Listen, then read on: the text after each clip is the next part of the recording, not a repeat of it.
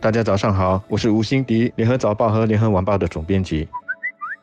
各位九六三的听众，大家好，我是曾昭鹏，新加坡报业控股媒体策略与数据分析助理副总裁。今天要跟大家谈的新闻是禁烟法令明年一月开始修改之后的一些变化。从明年一月一日起，合法购买、拥有或使用烟草产品的最低年龄将从十八岁上调至十九岁。这是国会去年通过《烟草广告与销售控制修正法案》后的一项举措。合法吸烟的年龄将逐步从二零二零年进一步提高到二十岁，并在二零二一年上调至二十一岁。大家可能会有一个疑问：为什么要这么费事？为什么不要一次过的就把它调高到二十一岁呢？这个三步到位的作风看似有点不太果断，但其实力求的是让公众，尤其是年轻烟民逐步适应和接受政策调整的目标。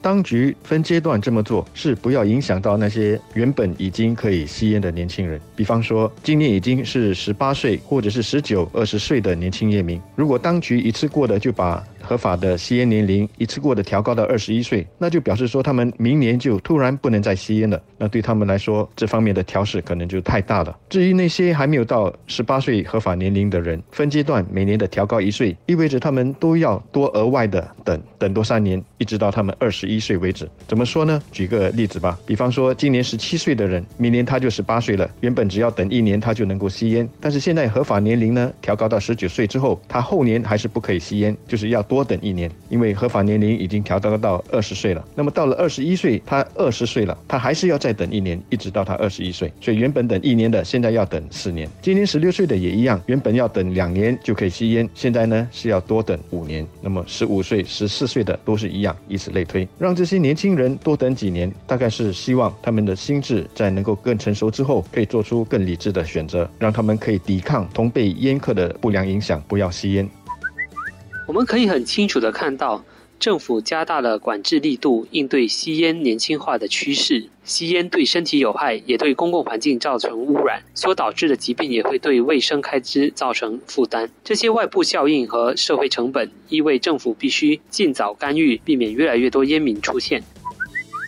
诚然，禁烟措施越来越严厉，不表示吸烟人数必然会减少。公共教育也是不可或缺的一环，相信政府在这方面也不会放松，反吸烟运动的积极性也不会弱化。加强法律约束，结合公共教育的双管齐下，力求凸显的就是健康生活的正面价值。